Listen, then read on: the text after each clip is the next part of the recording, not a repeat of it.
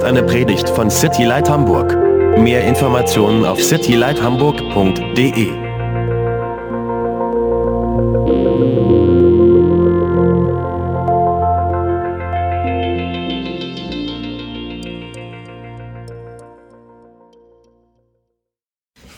Also Matthäus 8, Vers 28 bis 34. Ich will euch so ein bisschen den, den Kontext, den Hintergrund von diesen, von diesen Versen sagen. In Matthäus 8 ähm, ist ein ganz interessantes Kapitel. Ähm, wir sehen ein paar tolle Wunder, die Jesus hier tut. Er, er heilt Leute, ähm, Leute fangen an, ihm richtig nachzufolgen. Und ähm, er, er, er tut eben diese Wunder hier. Dann kommen Leute zu ihm, die sagen, ich will dir nachfolgen, Jesus. Jünger, Jünger die, die ihm schon gefolgt sind, die jetzt aber sagen, hier, ich will dir, ich will dir mit meinem ganzen Herzen nachfolgen. Und Jesus sagt zu dem einen, hey, weißt du nicht, dass ich obdachlos bin? Und er hat dann auf einmal nicht mehr so viel Interesse. Ähm, dann kommt noch ein Jünger zu ihm, der wollte ihm nicht sofort folgen. Der wollte erst noch persönliche Sachen erledigen und hat dann gesagt, wenn ich das erledigt habe, dann folge ich dir. Und Jesus sagt, folgt mir jetzt. Ähm, und sein Wunsch war es, auf die andere Seite überzusetzen. Ähm, und die andere Seite, falls ihr euch fragt, was das ist, ist die andere Seite vom See Genezareth. Der See Genezareth ist dieser See, großer See im Norden von Israel. Ähm, wunderschöne Gegend. Und ähm, Jesu Dienst, da, da, das, wo Jesus gedient hat und gearbeitet hat, war eigentlich so im Nordwesten, Nord-Nordwesten vom See Genezareth. Äh, da, da ist die Stadt Kapernaum, ähm, all, diese, all diese Orte, wo Jesus seine, also die, den größten Teil seiner Arbeit oder seiner Zeit des Dienstes verbracht hat, war im Nord-Nordwesten ähm, des Sees Genezareth. Und er wollte jetzt aber auf die andere Seite übersetzen. Und ähm, seine Jünger folgten ihm. Die zwölf Jünger, die er sich ausgesucht hat, die waren bei ihm. Der eine Jünger wollte nicht mehr, als er gehört hat, was es, was es ihn kosten würde. Der andere Jünger wollte noch nicht sofort, aber seine zwölf Jünger, die wollten ihm folgen. Und wir wissen, für die, die die Geschichte schon mal gelesen haben, wir wissen, was passiert ist, oder? Sie gehen in dieses, setzen sich in dieses Boot, fangen an, weiß ich nicht, zu rudern oder zu segeln oder wie auch immer sie darüber gekommen sind. Auf jeden Fall mitten auf dem See und ähm, das ist wirklich ein großer See. Ich weiß nicht, ob ihr schon mal da wart. Ich war schon mal da und ich habe es gesehen, wie äh, da, dort gibt es diese Fallwinde. Der See ist ähm, umgeben von, von Bergen, die so leicht abfallen. Und es gibt solche Fallwinde, die kommen die kommen von oben herunter und krachen quasi auf diesen See. Und innerhalb von Minuten hast du Riesenwellen dort. Und das ist hier passiert ähm, in dieser Geschichte in, oder in diesem Kapitel. Ähm, die Jünger sind also mitten auf dem See, mitten drauf. Und auf einmal kommen diese Riesenwinde und Riesenwellen. Und Jesus liegt hinten im Boot, ist am Schlafen auf dem Kissen. Und sie wecken Jesus natürlich und Jesus steht auf und befiehlt dem Sturm, ähm, dass er schweigen soll und der Sturm gehorcht ihm. Und die Jünger fragen sich dann, wer ist dieser Typ? Wer ist dieser Jesus, dem wir hier nachfolgen? Dass selbst der Wind und die Wellen ihm gehorchen. Und das bringt uns dann zu der Geschichte jetzt in Vers 28. Sie sind also aus diesem Sturm rausgekommen und kommen jetzt an der anderen Seite an. Und dann steht hier, ich lese die ganze, das ganze Ding bis Vers 34. Und als er ans jenseitige Ufer in das Gebiet der Gergesena kam, liefen ihm zwei Besessen entgegen. Die kamen aus den Gräbern heraus und waren sehr gefährlich, so dass niemand auf jener Straße wandern konnte. Und siehe, sie schrien und sprachen, was haben wir mit dir zu tun, Jesus, du Sohn Gottes? Bist du hierher gekommen, um uns vor der Zeit zu quälen? Es war aber fern von ihnen eine große Herde Schweine auf der Weide. Und die Dämonen baten ihn und sprachen, wenn du uns austreibst, so erlaube uns in die Schweineherde zu fahren. Und er sprach zu ihnen, geht hin. Da fuhren sie aus und fuhren in die Schweineherde. Und siehe, die ganze Schweineherde stürzte sich in den Abhang hinunter in den See, und sie kamen im Wasser um. Die Hirten aber flohen, gingen in die Stadt und verkündeten alles, auch das, auch was mit den Besessenen vorgegangen war. Und siehe, die ganze Stadt kam heraus, Jesus entgegen, und als sie ihn sahen, baten sie ihn, aus ihrem Gebiet wegzugehen. Lass uns noch mal kurz beten nach so einem krassen Text. Jesus, ich bitte dich, dass du uns diesen Text aufschließt, Herr. Ja, wir lesen sowas und für uns ist das teilweise sehr, sehr abstrakt. Und wir wissen teilweise auch nicht, wie wir sowas anfassen sollen. Wie wir sowas, was, was hat das mit meinem Leben zu tun? Und ich bitte dich echt, dass du uns zeigst heute, dass du uns heute zeigst, was das mit unserem Leben zu tun hat. Dass du uns zeigst, was das mit unserem Leben zu tun hat, dass du uns zeigst, was das mit dem Leben anderer, die wir kennen, zu tun hat. Und dass du wirklich diese, diese etwas ähm, komische Textstelle für uns öffnest, Herr. Und zeigst, was dein Herz ist, Herr. Herr, wir wollen, wir wollen dich besser kennenlernen und wir wollen sehen, dass du unser Leben veränderst. In Jesu Namen. Amen. Wie gesagt, eine sehr interessante Textstelle. Also die andere Seite des Sees Genezareth. Das ist die andere Seite, das jenseitige Ufer. Ähm, wenn ihr schon mal dort wart, wenn ihr jemals dorthin reist, werdet ihr sehen, dass es ähm, heute nicht mehr so sehr, aber damals, zur damaligen Zeit war das kulturell, waren es zwei komplett verschiedene Gegenden. Das heißt, du hast auf der einen Seite, auf der, auf der Westseite des Sees, hast du die ganzen gläubigen Juden. Und das siehst du heute noch an den Ruinen. Du gehst dorthin und da stehen lauter Synagogen an, als Ruinen. Ähm, da, da, waren die, da waren die Juden. Auf der Ostseite, das war das Gebiet, das hieß Dekapolis. Das heißt das Zehn-Städte-Gebiet. Da waren zehn Städte, die eigentlich hauptsächlich von Heiden bewohnt waren. Und Heiden heißt Nicht-Juden in dem Fall. Und ähm, wir werden das später noch sehen. Auf jeden Fall war es, war es ähm, kulturell eine ganz andere Nummer. Die Jünger sind also aus ihrer Komfortzone quasi rausgekommen und sind jetzt hier auf dieser Ostseite mit Jesus ähm, und er will ihnen hier was zeigen. Es war nicht nur äh, kulturell unterschiedlich, sondern auch geografisch.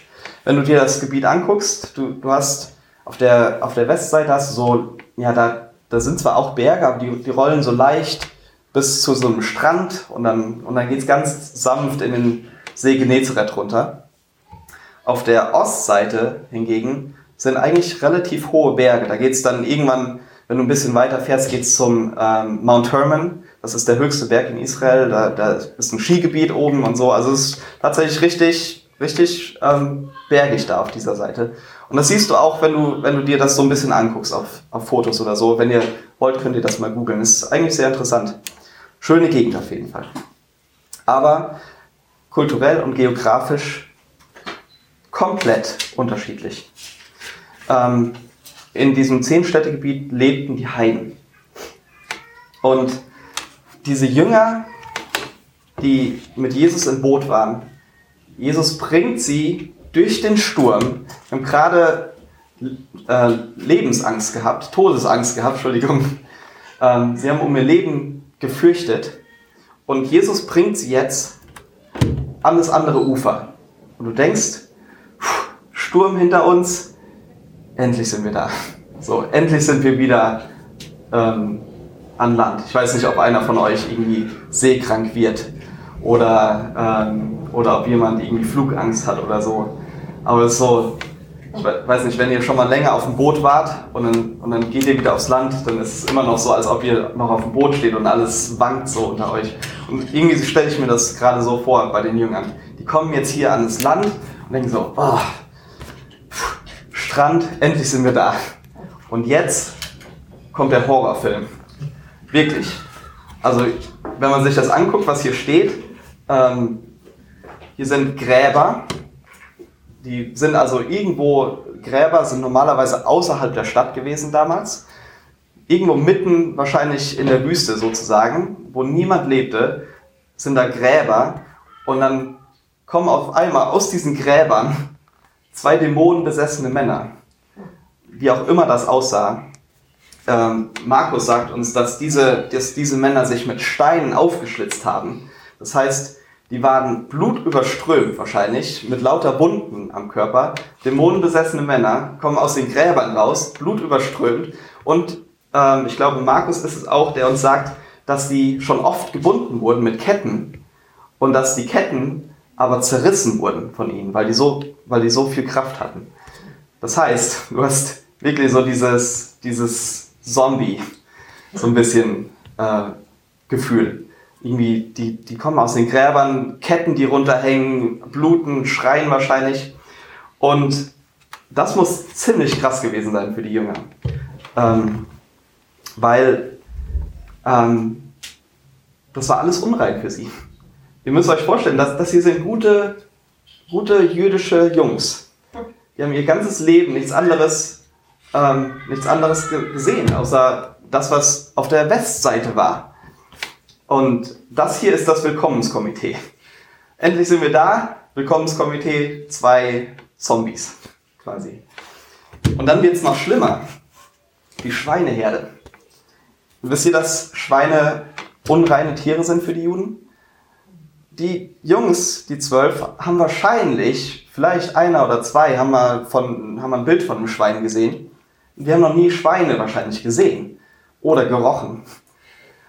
Und Jetzt sind sie mitten da, wo eine Schweineherde ist. Und für uns ist das, okay, Schweineherde bedeutet für uns Schnitzel. So, aber für die war es, man kann das ungefähr vergleichen wie ein Schlangennest. Die meisten von uns haben noch kein Schlangennest gesehen. Aber wir würden wahrscheinlich unseren Kindern sagen, hey, Schlangennest, geh mal ein bisschen weiter weg. So. Das ist ungefähr das, ist ungefähr das äh, was dem einigermaßen gleichkommt. Also Horrorfilm auf der anderen Seite, ähm, Schweineherde, Schlangennest für, die, für diese jüdischen Jungs hier. Das ist alles, alles unrein. Und wahrscheinlich haben sie sich jetzt gedacht, können wir bitte, bitte wieder in den Sturm zurückfahren. Bitte wieder zurück auf die andere Seite. Wenn sie sich nicht das gedacht haben, haben sie auf jeden Fall gedacht, Jesus zu folgen ist alles außer sicher. Der bringt uns, der bringt uns auf den See, lässt uns durch den Sturm fahren, wir haben Todesangst, bringt uns an die andere Seite, der Horrorfilm geht los. Unglaublich. Ähm, was ich gerne mit dem Text machen würde, ist, ähm, ich würde gerne drei Punkte, dass wir uns drei Punkte angucken. Das erste, was ich ähm, versuchen möchte, ist, dass wir das Böse besser verstehen können. Weil hier sehen wir ganz eindeutig, Böse, das Böse, das so ein bisschen ans Licht kommt, das die Maske abnimmt. Wir sehen das in Vers 29. Ähm, da steht, und siehe, sie schrien und sprachen, was haben wir mit dir zu tun, Jesus, du Sohn Gottes? Bist du hierher gekommen, um uns vor der Zeit zu quälen? Also wir sehen, wir sehen, dass die Dämonen, die Dämonen sprechen mit Jesus. Und was wir sehen, ist interessant, finde ich. Weil die Dämonen, das Böse, die Dämonen wissen genau, wer er ist. Was sagen sie denn? Jesus, du Sohn Gottes. Ich finde das total interessant. Die Dämonen haben keinerlei Zweifel daran, wer Jesus ist. Die wissen ganz genau, mit wem sie es zu tun haben. Haben sie Jesus jemals gesehen? Nee, wahrscheinlich nicht. Diese Männer definitiv nicht. Aber die Dämonen sprechen mit Jesus und sagen, du Sohn Gottes. Und interessant ist, wie sich die Jünger fühlen mussten, als sie das gehört haben. Weil, lest mal in Vers 27, da steht, ähm, da steht, wer ist dieser, dass ihm selbst die Winde und der See gehorsam sind? Also sie kommen aus dem Sturm und sie fragen sich, wer ist das, dem wir hier folgen? Und sie kriegen die Antwort, aber nicht daher, wo sie gedacht haben, sie würden die Antwort herkriegen, nämlich von Jesus. Wer bist du, Jesus? Moment. Ich habe ich hab ein paar Leute, die euch die Antwort geben. Die Dämonen geben die Antwort. Der Sohn Gottes. Total interessant. Und was ich noch interessant finde, ist, die Dämonen wissen genau, wer am Ende gewinnt, oder? Ähm, hier steht, bist du gekommen, um uns vor der Zeit zu quälen? Weil es wird der Tag kommen. Ich weiß nicht, ob ihr schon mal das Ende von hier dem Buch gelesen habt. Da steht nämlich, wir können so ein bisschen, so ein bisschen uns da reintricksen. Ähm, am Ende gewinnt nämlich einer. Und das sind nicht die Dämonen. Und die, das Interessante finde ich, die Dämonen wissen das. Die Dämonen wissen, bist du, vor, bist du gekommen, um uns vor der Zeit zu quälen. In Offenbarung 20, Vers 10 steht, dass Satan endgültig besiegt werden wird, wenn ihr das lesen wollt. Und die Bibel sagt uns auch, wofür die Hölle geschaffen wurde. Die Hölle ist, ein, ist real. Die können wir nicht verleugnen, so gern wir die verleugnen wollen. Wenn wir an unsere Bibeln glauben, dann müssen wir verstehen, dass die Hölle ein realer Ort ist. Aber die Bibel sagt uns auch, für wen die Hölle geschaffen wurde. Und das ist nicht für Menschen, sondern die Hölle wurde eigentlich geschaffen für Satan und seine Dämonen. Und deshalb haben diese Dämonen geglaubt, okay, Jesus ist hier, äh, wir dachten eigentlich, wir hätten noch ein bisschen Zeit. Bist du gekommen, um uns vor der Zeit zu quälen? So, und ja, eigentlich haben sie recht, oder? Äh, das war ja vor der Zeit. Die, die Endzeit, das Letzte ist ja noch nicht da. Und sie fragen ihn auch, was haben wir mit dir zu tun? Und das ist so ein hebräisches, ja, kein Sprichwort, aber das ist so eine Floskel, die im Hebräischen benutzt wurde. Die bedeutet, im Grunde genommen bedeutet die, steck deine Nase nicht in unser Geschäft. Das ist nicht, das ist nicht deine Angelegenheit, was wir hier mit diesen beiden machen. Und sie wollten ihn nicht. Sie haben ihn herausgefordert. Sie hatten zwar offensichtlich Angst vor Jesus, aber sie haben ihn trotzdem herausgefordert, oder? Aber es ist interessant, was sie herausfordern. Sie fordern ja nicht seine Identität heraus. Sie sagen ja nicht, wer bist du denn? Nee, sie sagen, du Sohn Gottes. Sie wissen genau, wer er ist. Sie fordern auch nicht seine Macht heraus, indem sie sagen, du hast keine Macht über uns sondern sie wissen genau, Jesus hat Macht über sie. Aber sie fordern seine Gegenwart heraus. Sie wollen nicht, dass er dort ist. Sie wollen, dass er verschwindet. Das ist nicht deine Angelegenheit hier, was wir mit diesen beiden hier machen. Sie wollen nicht, dass er auf der anderen Seite ist. Und als ob das noch nicht komisch genug wäre, diese ganze Geschichte, wird es noch ein bisschen komischer. In Versen 30 bis 31 stellen sie ihnen nämlich eine ziemlich interessante Frage. Es war aber fern von ihnen eine große Herde Schweine auf der Weide, und die Dämonen baten ihn und sprachen, wenn du uns austreibst, so erlaube uns in die Schweineherde zu fahren. Und er sprach zu ihnen, geht hin. Da fuhren sie aus und fuhren in die Schweineherde. Und siehe, die ganze Schweineherde stürzte sich den Abhang hinunter und in den See und kam im Wasser um. Frage. Warum wollen die Dämonen in die Schweine? Manchmal muss man in der Bibel an Stellen kommen und sagen, ich habe keinen Plan. Ich habe keine Ahnung, warum die Dämonen in die Schweine wollen. Es gibt ganz viele Theorien darüber, weil über, über die Bibel gibt es ganz, ganz viele Theorien. Aber letztendlich sagen, warum die Dämonen tatsächlich in die Schweine wollten, kann euch eigentlich wahrscheinlich keiner so richtig beantworten. Ähm, warum sagt Jesus, okay, mag Jesus keine Schweine? Sind Schweine für ihn unrein? Keine Ahnung, ich weiß es nicht. Wir wissen es nicht. Aber es stellt trotzdem ein paar Dinge für uns klar. Ähm, und es ist okay, wenn wir manchmal an, Ding, an Stellen in, in unserer Bibel kommen, die wir gerade im Moment nicht beantworten können. Das ist okay. Wir müssen da nicht denken, bin ich überhaupt Christ? Wenn ich so eine Frage nicht beantworten kann, nee, es ist okay. Aber was es für uns klarstellt, ist das Vorhaben des Bösen. Johannes 10, Vers 10, da steht, der Dieb kommt nur, um zu stehlen, zu töten und zu verderben. Das ist interessant. Die, die Dämonen gehen in diese Schweine und was ist das Erste, was passiert? Die Schweine rennen stürzen sich die Klippe hinunter. Und ich war an dem Ort, wo das passieren, passiert ist, weil es gibt nur eine Klippe am See Genezareth. Ähm, stürzen sich diese Klippe hinunter und sterben im Wasser. Und das ist interessant. Johannes 10, Vers 10, der Dieb kommt nur, um zu stehlen, zu töten und zu verderben. Das ist das einzige Ziel, was Satan hat, was die Dämonen haben. Und jetzt ist die Frage, was, wie passt das denn in mein Leben rein? Und die Antwort ist, das Böse ist nicht immer so offensichtlich. Das Böse hat, ist sehr klug und kann sich sehr gut verbergen. Und ähm, zieht eine Maske auf. Und Dinge, die, von denen wir sagen in unserer Kultur vielleicht, die sind gut, können gegen das sprechen oder das sein, was Jesus uns sagt. Ähm, Filme zu gucken kann total gut sein. Kann echt gut sein. Aber es kann auch total böse werden. Im Internet zu sein kann echt gut sein, oder? Wikipedia oder so ist eine tolle Erfindung. Ich lerne ganz viel dadurch. Aber das Internet hat genauso ähm, die Macht, ganz, ganz böse zu sein und Familien zu zerstören.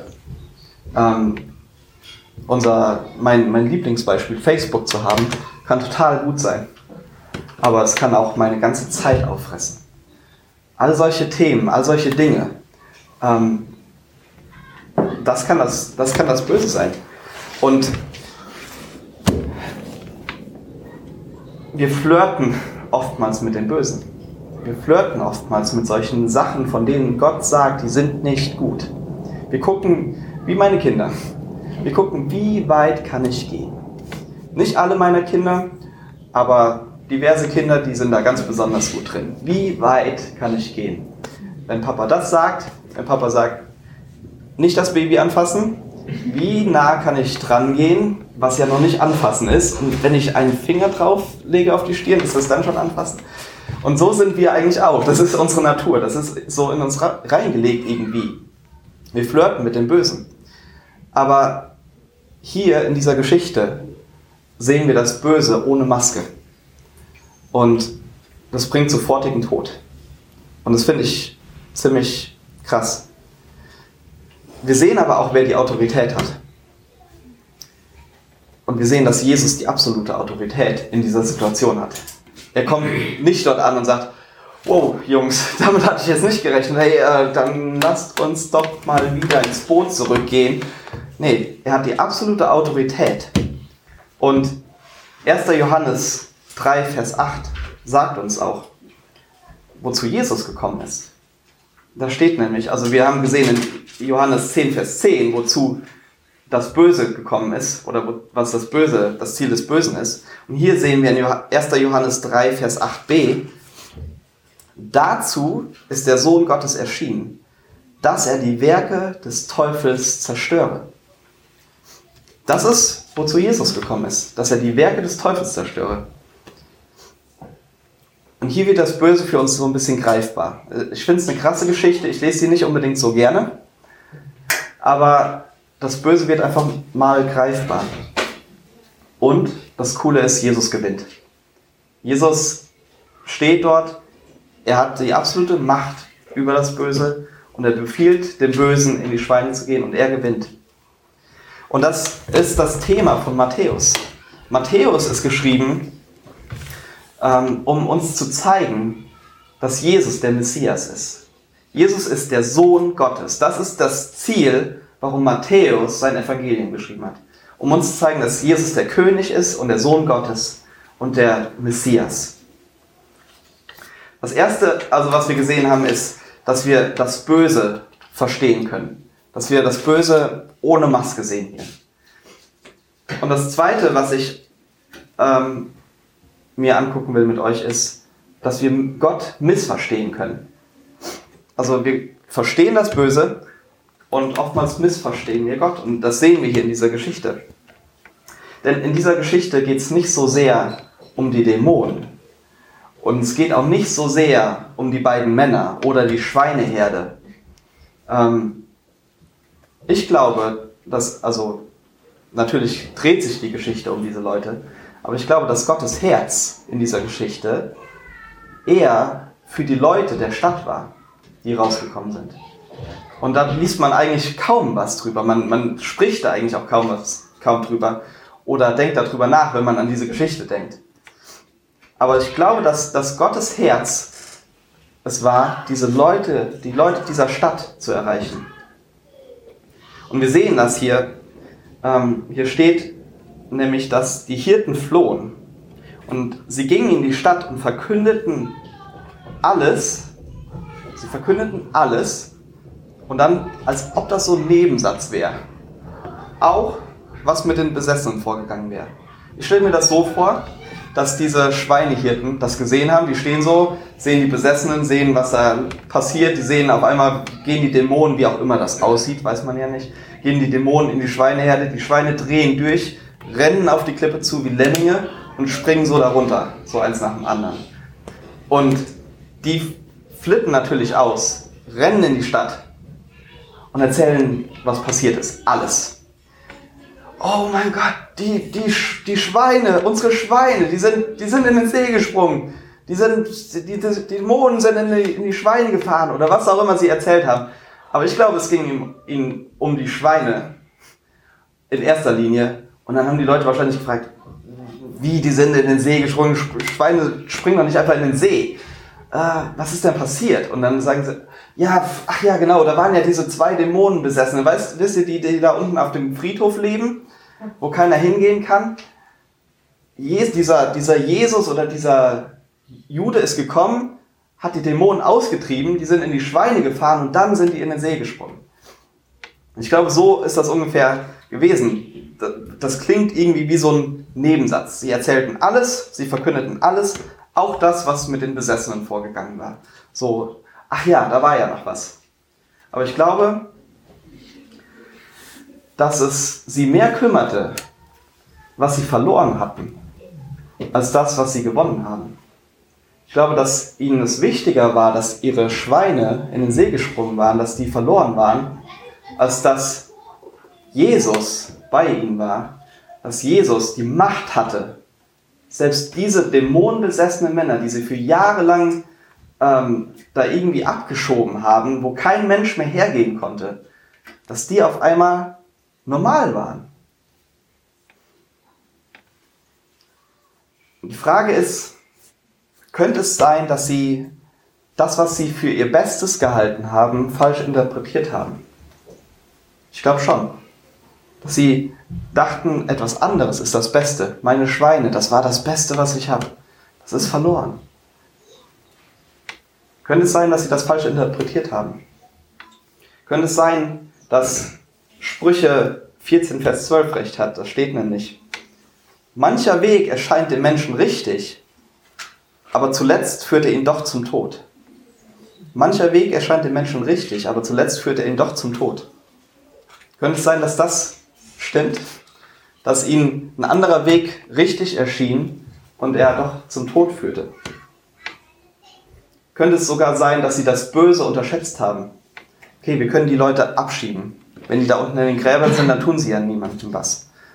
Aber es waren nicht die Leute, die sie abgeschoben haben. Es war das Böse, was sie irgendwie so unter den Teppich gekehrt haben wollten. Und was, wenn sie Jesus falsch verstanden haben, was sie eindeutig getan haben? Warum ist Jesus gekommen? Er wollte ihnen Leben geben. Und das haben sie nicht gesehen. Sie haben ihn, sie haben ihn missverstanden. Und genauso können wir auch Gott oftmals missverstehen. Und genauso verstehen die Leute um uns herum Gott miss. Darf man das so sagen? Weiß ich nicht. Missverstehen die Leute um uns herum Gott. Ähm, wir, wir sehen, wir, wir unterschätzen das Böse oftmals. Wir, ähm, wir missverstehen Jesus manchmal. Und oftmals glauben wir, dass wir das Beste für uns kennen. Das ist das Beste für mich. Aber Gott hat einen ganz anderen Plan. Ähm, wir haben uns eben darüber unterhalten, wie viele Kinder wir wollen. Wie viele Kinder wir wollten. Anja und ich, wir wollten zwei Kinder. Zwei Jungs wollten wir. Was haben wir bekommen? Ein Mädchen und noch ein Mädchen. Und dann haben wir noch ein Kind bekommen und habe ich gesagt, okay, jetzt habe ich mich so an die Mädchen gewöhnt, jetzt will ich noch ein Mädchen. Was kriege ich?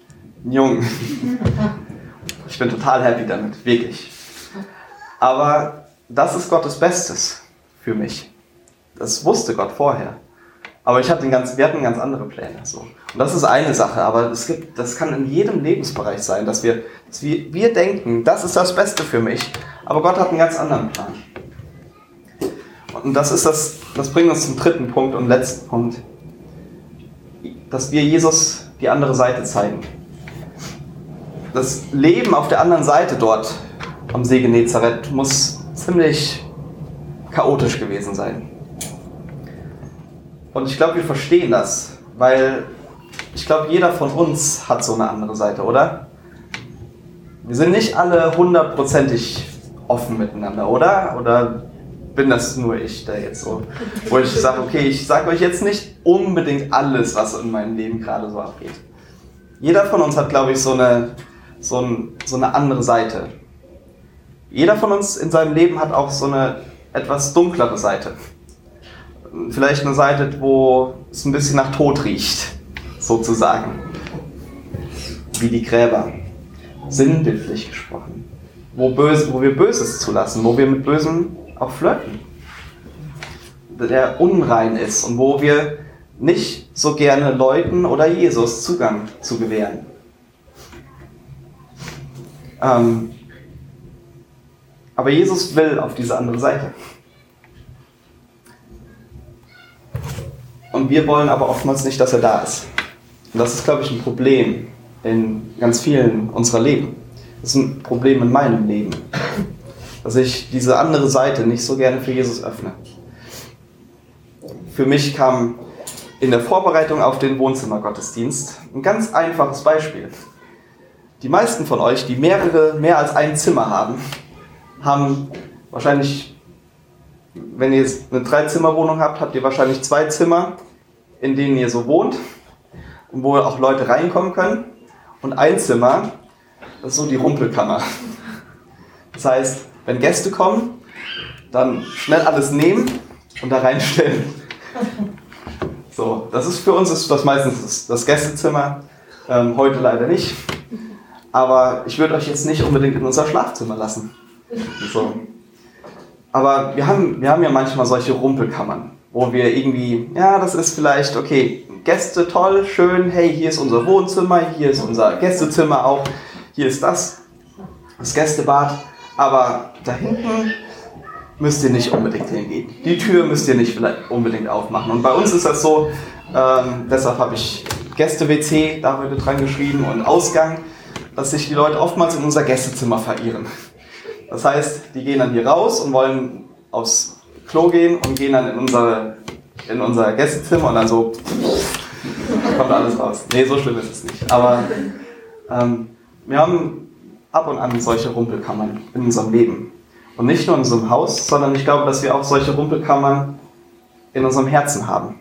Wo einfach wir Zeug lagern, das nicht unbedingt jeder sehen soll. Und wir sagen zu Jesus oftmals mit diesen Rumpelkammern, was hast du damit zu tun? Was, was, das ist nicht deine Angelegenheit, dieser Teil meines Herzens, dieser Teil meines Lebens. Wir sagen immer Herz, aber eigentlich ist das ja sehr abstrakt. Dieser Teil meines Lebens, dieser Teil von dem, was ich tue. Das, was ich mir dann und dann angucke. Das, das wo ich da und da hingehe. Oder da, das, was ich da und da nicht loslassen will. Was ist das? Damit hast du nichts zu tun. Ich gebe dir alles, du kannst alles haben. Ich gehe auch in die Gemeinde, ich helfe auch mit in der Gemeinde. Ich mache sogar Kindergottesdienst. Aber den Bereich, den sollst du nicht haben.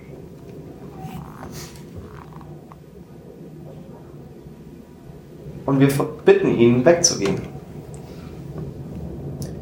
Und die Sache ist aber die, Jesus hat was mit der anderen Seite zu tun. Er will auf diese andere Seite. Und warum er was mit der anderen Seite zu tun hat, ist ziemlich einfach. Weil Jesus ist auf die andere Seite gekommen. Ähm, ich weiß nicht, ob ihr am Donnerstag, wer von euch am Donnerstag da war, aber wir haben, wir treffen uns ja donnerstags abends und lernen zusammen, wie wir unseren Glauben mit anderen teilen können, anderen weitergeben können. Und wir hatten dieses Beispiel, dass auf der einen Seite hast du den Menschen und auf der anderen Seite hast du Gott. Und in der Mitte ist dieser tiefe Graben. Dieser tiefe Graben ist entstanden dadurch, dass wir nicht das getan haben, nicht das tun, was Gottes Bestes ist. Und wenn wir nicht das tun, was Gottes Bestes ist, wenn wir nicht Gott an erste Stelle in allen Bereichen stellen, dann heißt das Sünde. Und Sünde hat diesen tiefen Graben geschaffen.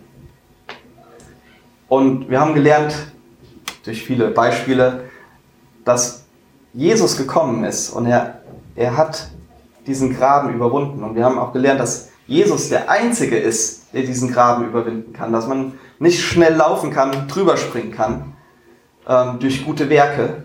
Du kannst, du kannst keine guten Werke bringen, um diesen Graben zu überwinden. Und ihr wisst das alle.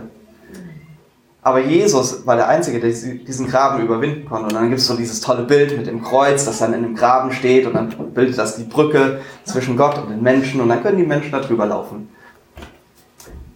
Und das ist schön illustriert.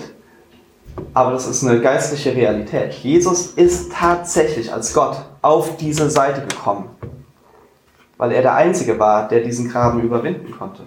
Und er hat den Graben überwunden, so dass wir wieder diese Gemeinschaft mit uns haben können. Und aus diesem Grund hat Jesus was mit unserer anderen Seite zu tun. Er hat was damit zu schaffen. Und er will, was ich gebetet habe, er will uns nicht so lassen, wie wir sind. Wir sagen ja oftmals so, so im Jargon, bleib so, wie du bist. Bist klasse. Aber das würde Jesus niemals zu uns sagen. Jesus will, dass wir uns verändern. Jesus will, dass wir ihm, ihm ähnlicher werden. Und deshalb ist er gekommen. Und wir müssen uns einfach die Frage stellen, was wäre, wenn Jesus kommt und an diese Seite dran will, an diese Rumpelkammer in deinem Leben dran will? Würdest du, hättest du mehr Angst davor, das zu verlieren, als was anderes zu gewinnen? Wie diese, diese Stadtmenschen, die da rausgekommen sind, die sauer waren, dass sie die Schweineherde verloren haben und nicht gesehen haben, was sie gewinnen. Ähm, und ja, du musst dir die Frage stellen, unterschätzt du das Böse, das in dieser Rumpelkammer liegt? Unterschätzen wir das?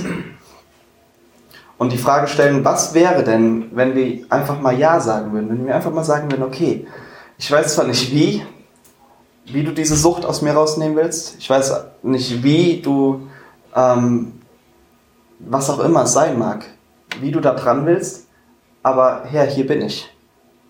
Mach mit mir, was du willst. Genau wie wir in der Apostelgeschichte im Moment hören von diesem Hananias, der sagt, der gesagt hat, hier bin ich Herr. Hier bin ich. Das war das Einzige, was er gesagt hat. Und Gott hat ihn mächtig gebraucht.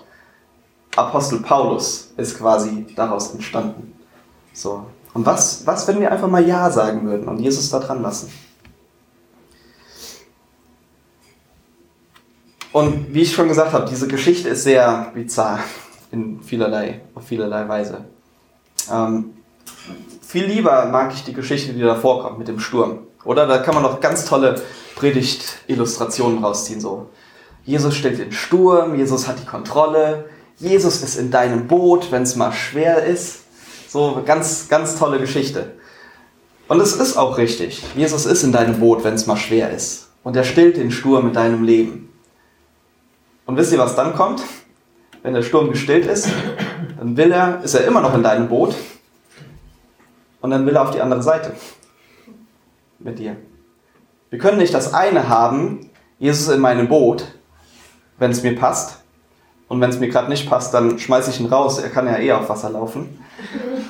Sondern wir brauchen Jesus in unserem Boot. Und wenn wir ihn in unserem Boot haben, dann will er auf die andere Seite. Und das wollen wir aber oft nicht. Wir wollen nicht diese Dinge aufgeben in unserem Leben. Das ist die Kehrseite. Und das Schwerste an dieser Geschichte ist, das Ende. Da steht nämlich, dass sie ihn baten zu gehen. Wisst ihr, was er gemacht hat? Wer weiß es? Er ist gegangen. Sie haben ihn gebeten zu gehen und er ging. Ich finde das total krass. Er hat den Sturm auf sich genommen, er hat die Dämonen ausgetrieben. Die Leute kommen und sagen, Jesus, bitte geh. Wir wollen dich nicht hier. Und er geht. In Römer 1 sehen wir, dass Gott sie dahingegeben hat in, ähm, in ihr Fleisch.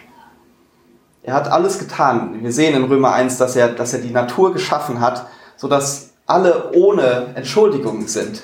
Jeder Mensch, wenn er die Natur anguckt, ich habe mich gestern Abend noch mit einem unterhalten darüber, wenn er die Natur anguckt, kann jeder Mensch wissen, es gibt einen Schöpfer. Wenn du ein Gebäude anguckst, dann weißt du, es gibt einen Architekten.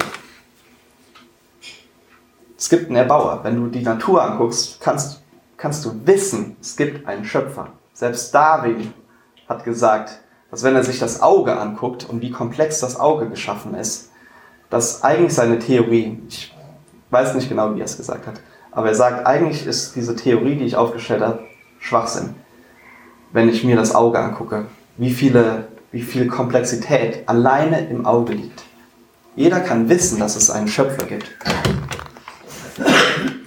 Und dennoch sagt Römer 1 dann weiter, dass die Menschen das nicht wollten und er lässt sie gewähren. Und wir wissen, Jesus geht uns nach, Jesus liebt uns mit vollkommener Liebe, aber er erdrückt uns nicht. Er wird niemanden jemals erdrücken. Und das heißt Verhärtung des Herzens. So ein toller biblisches, biblisches Konzept, Verhärtung des Herzens. So.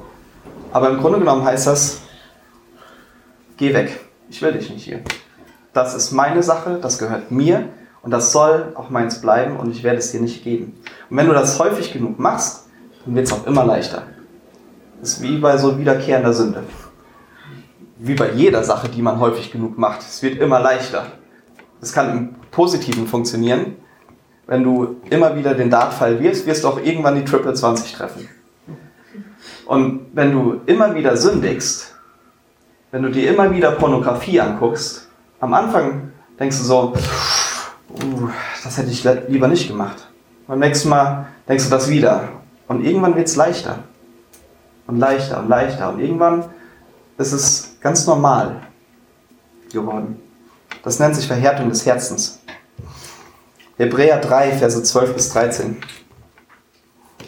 Da steht, habt acht ihr Brüder, dass ihr nicht einer von euch ein böses, unglaublich, ein böses, ungläubiges, Entschuldigung, ich fange nochmal an. Habt acht ihr Brüder, dass nicht in einem von euch ein böses, ungläubiges Herz sei, das im Begriff ist, von dem lebendigen Gott abzufallen. Ermahnt einander vielmehr jeden Tag, solange es heute heißt damit nicht jemand unter euch verstockt wird durch den Betrug der Sünde. Und die Frage, die ich jedem Einzelnen von uns stellen will, ist, was ist deine andere Seite? Ähm, und ich kenne meine anderen Seiten und ich kann da jetzt dran denken. Und ich weiß, dass jeder einzelne von euch auch an seine andere Seite denken kann. Und ich bin sehr froh, dass wir nicht Gedanken lesen können. Aber Jesus will auf unsere andere Seite. Und wir können entweder, wir können uns entscheiden, entweder Ja dazu zu sagen oder Nein dazu zu sagen. Jesus wird uns nicht erdrücken. Er ist, er ist sanft, sagt die Bibel. Er geht ganz sanft mit uns vor. Aber ich glaube, dass wir, besonders jetzt als junge Gemeinde, dass wir das echt nutzen können, dass wir so klein, so, ähm, ja, dass wir gute Freundschaften hier aufbauen können. Hier steht, dass wir eine auf den anderen Acht haben sollen. Solange es heute heißt, dass wir einander ermahnen sollen. Und wir können das. Wir können das nutzen. Ich finde das gut, dass wir alle hier zusammen sind. So. Ich weiß, dass, dass man nicht alle Sachen im Kreis hier teilen muss oder sollte. Aber ich glaube, schon, dass die Bibel es sehr deutlich macht, dass wir einander unsere Sünden bekennen sollen. Dass wir sie vor Gott bekennen sollen, dass wir sie auch voreinander bekennen sollen. Und das muss sich entwickeln. Aber ähm, lasst uns einfach mal versuchen, Ja zu Jesus zu sagen, wenn er auf unsere andere Seite kommt. Und zuletzt will ich noch Epheser lesen. Da steht, das sage und bezeuge ich nun im Herrn, dass ihr nicht mehr so wandeln sollt, wie die übrigen Heiden wandeln, in der Nichtigkeit ihres Sinnes, deren Verstand verfinstert ist und die entfremdet sind dem Leben Gottes wegen der Unwissenheit, wegen der Unwissenheit, die in ihnen ist, wegen der Verhärtung ihres Herzens, die, nachdem sie alles Empfinden verloren haben, sich der Zügellosigkeit ergeben haben, um jede Art von Unreinheit zu verüben, mit unersättlicher Gier. Ihr aber habt Christus nicht so kennengelernt. Wenn ihr wirklich auf ihn gehört habt und ihm, von ihm gelehrt worden seid, wie, auch, wie es auch Wahrheit ist in Jesus, dass ihr, was, was den früheren Wandel betrifft, das, was wir als andere Seite bezeichnen würden, der frühere Wandel, den alten Menschen abgelegt habt, der sich wegen der betrügerischen Begierden verderbte. Dagegen erneuert werdet im Geist eurer Gesinnung und den neuen Menschen angezogen habt, der Gott entsprechend geschaffen ist, in wahrhafter Gerechtigkeit und Heiligkeit. Wir sind anders gemacht worden und die gute Botschaft ist, ähm, Jesus hat uns nicht nur frei gemacht, hat uns nicht nur erkauft und sagt, ähm, okay, all deine Sünden sind dir vergeben, sondern er hat uns seine Gerechtigkeit gegeben. Das, das ist, als ob du, als ob du 10.000 Euro im Minus bist und er, er lässt dir deine Schulden oder er sagt, ich bezahle diese 10.000 Euro, dann ist dein Konto auf Null. Kannst du auch nicht die nächste Miete bezahlen. Sondern er hat uns seine Gerechtigkeit gegeben. Er hat uns noch so viel mehr gegeben. Wir schöpfen aus dem Vollkommenen. Und er hat uns die Kraft gegeben, dass er uns verändert. Er hat uns, ähm, er hat uns den Willen gegeben. Und die Bibel sagt, ähm, dass, dass das Fleisch willig ist, aber der Geist ist schwach. So. Aber ich würde jetzt ganz gerne einfach kurz Zeit nehmen. Wir werden gleich noch ein paar Lieder spielen. Ähm, wenn ihr die Lieder nicht kennt, dann nutzt die Zeit einfach auf, die, auf den Text zu hören oder wie auch immer. Aber wir wollen einfach noch ein bisschen Zeit miteinander ähm, Gott anbeten. Aber ich würde auch ganz gerne, dass wir jetzt ganz kurz, jeder Einzelne für sich Zeit nehmen und, wenn ihr wollt, Jesus auf diese andere Seite einladet. Okay? Ähm, ich denke, so zwei Minuten, fünf Minuten oder so und dann